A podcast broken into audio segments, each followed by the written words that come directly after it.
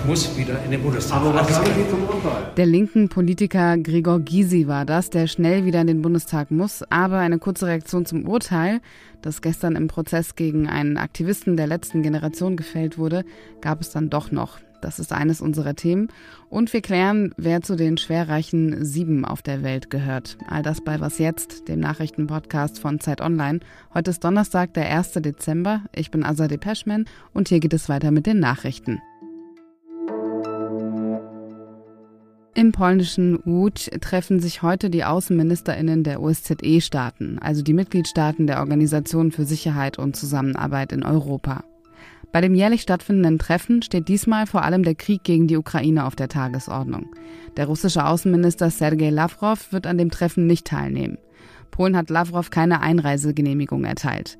Die OSZE ist eine Organisation zur Zusammenarbeit von 57 Staaten, die zu Zeiten des Kalten Kriegs 1975 gegründet wurde.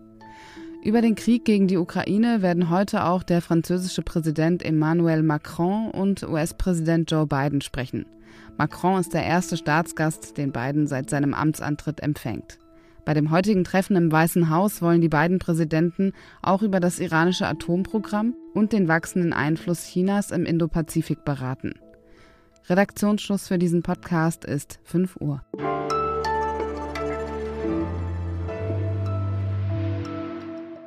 Sie kleben sich auf dem Straßenasphalt fest, kippen Tomatensauce auf Kunstwerke oder legen den Berliner Flughafen BER lahm, die Klimaaktivistinnen von der letzten Generation. Ihre Aktionen, um auf die Klimakrise aufmerksam zu machen, sind nicht unumstritten. Gestern begann sowohl in München als auch in Berlin ein Prozess wegen der Straßenblockaden. Dem 24-jährigen Aktivisten, der in Berlin auf der Anklagebank saß, wird vorgeworfen, sich an mehreren Straßenblockaden der Gruppe seit dem vergangenen Winter in Berlin beteiligt zu haben. Über all das spreche ich mit Tillmann Steffen, der war nämlich bei einem der Prozesse in Berlin dabei und hat gesehen, dass er einen recht prominenten Anwalt hatte, nämlich Gregor Gysi. Hallo Tillmann. Hallo Azadeh. Wie hat der linken Politiker Gregor Gysi den Angeklagten vor Gericht verteidigt? Ja, Gysi hat den ganz großen Bogen geschlagen, kann man sagen. Er hat gesagt, es geht hier um ganz grundsätzliche Fragen geht um die Angst der jungen Generation, eben das eigene Überleben zu sichern. Und dann hat er angefangen, ähm, im Prinzip die, die Geschichte des zivilen Widerstands in der Bundesrepublik aufzuzeigen und zu analysieren, von den Sitzblockaden von Mutlangen an bis in die Gegenwart und wie jeweils die Rechtsprechung des Bundesverfassungsgerichts sich da auch verändert hat an diesem Punkt. Und er kam dann eben zu dem Schluss, also dass weder eben das Nötigen von Autofahrern durch eine Straßenblockade eben jetzt strafbar ist, keine Nötigung ist, noch eben jetzt das Festkleben an der Straße, was eben als Widerstand gegen Polizeibeamte, die ihn dann eben die Aktivisten ablösen müssen, äh, gewertet wird. Auch dass das alles nicht strafbar ist. Und so ist er in dieses Verfahren reingegangen. Konnte man diese polarisierte gesellschaftliche Debatte, die jetzt die letzten Wochen geführt wurde, Konnte man das im Gerichtssaal spüren? Ja, es ist natürlich schwierig in einem Gerichtssaal, der klein ist, wo insgesamt nicht mal 20 JournalistInnen und Besucher rein durften, auf die gesellschaftliche Stimmung zu schließen. Sie kam zum Ausdruck durch das Thema dieser Verhandlung, eben, die eben wirklich Grundlegendes eben berührt, die Lebensgrundlagen des Planeten berührt. Es zeigte sich nach einem Statement der Verteidigung, dass plötzlich sich Emotionen lösten. Da gab es spontanen Applaus im Saal. Der Richter fing dann an äh, und sagte, ja, das sei nicht zugelassen, das dürfe man nicht und war aber tolerant. Das fand ich einen interessanten, einen sehr einprägsamen Moment. Und was droht dem Angeklagten jetzt? Das Urteil wurde ja gesprochen. Er wurde verurteilt zu 90 Tagessätzen, a 15 Euro. Die soll er zahlen für insgesamt neun Einzeltaten, zum Teil eben Nötigung, Widerstand gegen Polizeibeamte. Hausfriedensbruch war auch dabei, weil er war beteiligt an der Besetzung des Justizministeriums in Berlin im Februar. Wobei dann nach Ende der Verhandlung äh, Gysi sagte, dass sein Mandant ihn beauftragt hätte, eben auch in die nächste Instanz zu gehen. Also rechtskräftig wird das Urteil vermutlich nicht. Das heißt, wir werden bestimmt da nochmal drüber sprechen. Im Vorfeld, da gab es ja auch Kritik, dass einige AktivistInnen der letzten Generation in Bayern zwei Monate in Präventivhaft genommen wurden, ohne dass sie, dass es einen Prozess oder eine Anklage gab. Hattest du den Eindruck, dass das Berliner Gericht eine besondere Härte gegenüber dem Aktivisten gezeigt hat? Man muss einfach wissen, grundlegend bleiben ja so politische Motivationen und politische Aspekte bleiben im Strafverfahren ja immer draußen vor der Tür. Ne? Es wird nach dem Strafgesetzbuch geurteilt und geguckt, was hat die Person getan, was steht darauf. Es gibt dann Umstände, die noch gewürdigt werden, äh, zum Beispiel wenn jemand geständig ist oder sich entschuldigt, dann kann das entlastend wirken. Aber was die Motivation ist, spielt selten. Wobei man kann auch schon ein bisschen mh, hm, erkennen, dass die Rechtsprechung an sich vielleicht auch beeinflusst wird oder vielleicht auch die Politik der Rechtsetzung beeinflusst wird oder werden könnte demnächst eben durch das Problem Klimawandel. Denn ganz stark verkürzt gesagt, was nützt denn ein, ein funktionierendes Rechtssystem und Justizsystem, wenn am Ende die Lebensgrundlagen zerstört sind? Das ist ja genau das, was Gysi und auch sein Mandant in diesem Verfahren oder was alle Klimaaktivisten in ihren Verfahren klar machen wollen. Das ist eine grundlegende Frage. Danke dir, Tillmann. Sehr gern.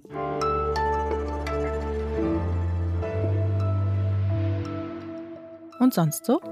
Lang hat's gedauert, jetzt ist es offiziell. In Singapur ist Sex zwischen Männern nicht mehr strafbar. Der jeweilige Paragraph hat bis vor kurzem noch bei einem Verstoß eine zweijährige Freiheitsstrafe vorgesehen, auch wenn er in der letzten Zeit kaum angewandt wurde.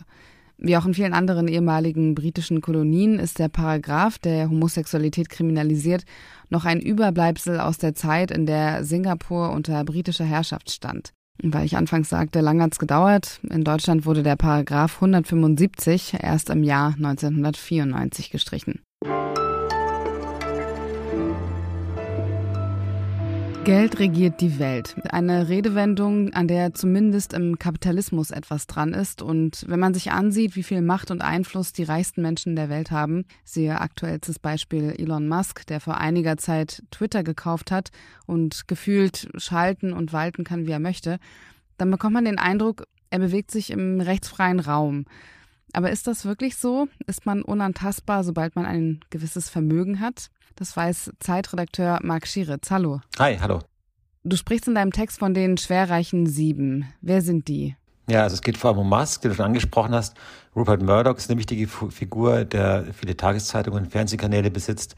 Ähm, Zuckerberg, Larry Page haben ja von Google, also mehr oder weniger sind das die Führer oder CEOs oder Gründer der großen äh, Digital- und Medienunternehmen, mit denen ich mich jetzt für diesen Text äh, befasst habe. Eine kleine Ausnahme ist der René Benko hier in Österreich, der vor allem Immobilienkaufhäuser sowas macht.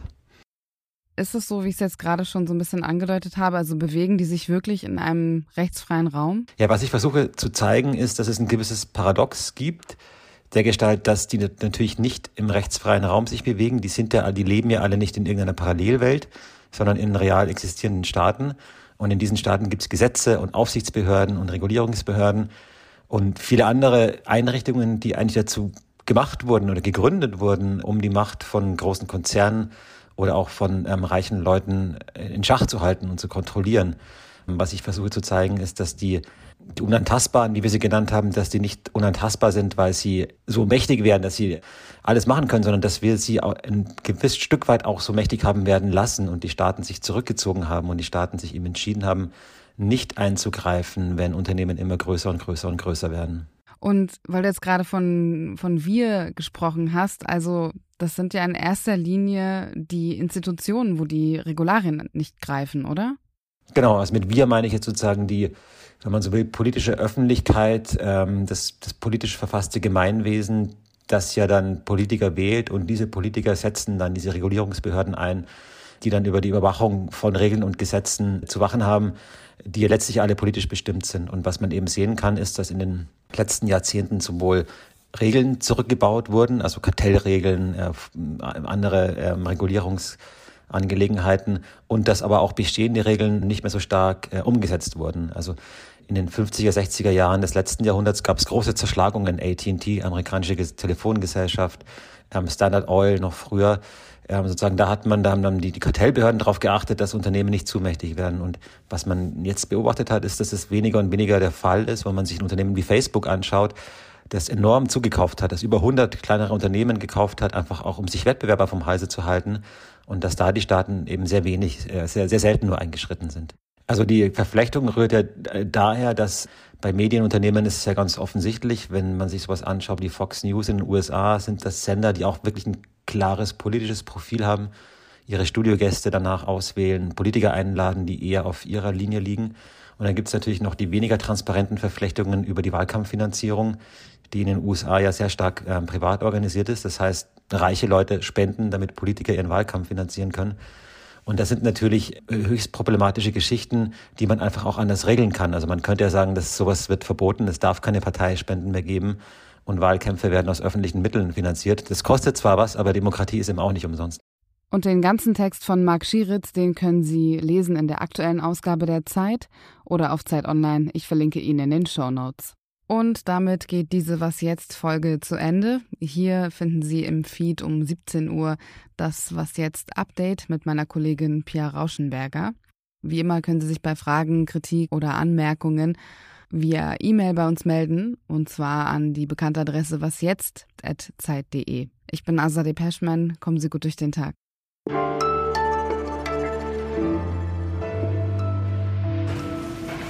Ich habe es erwartet, aber finde es nicht mutig.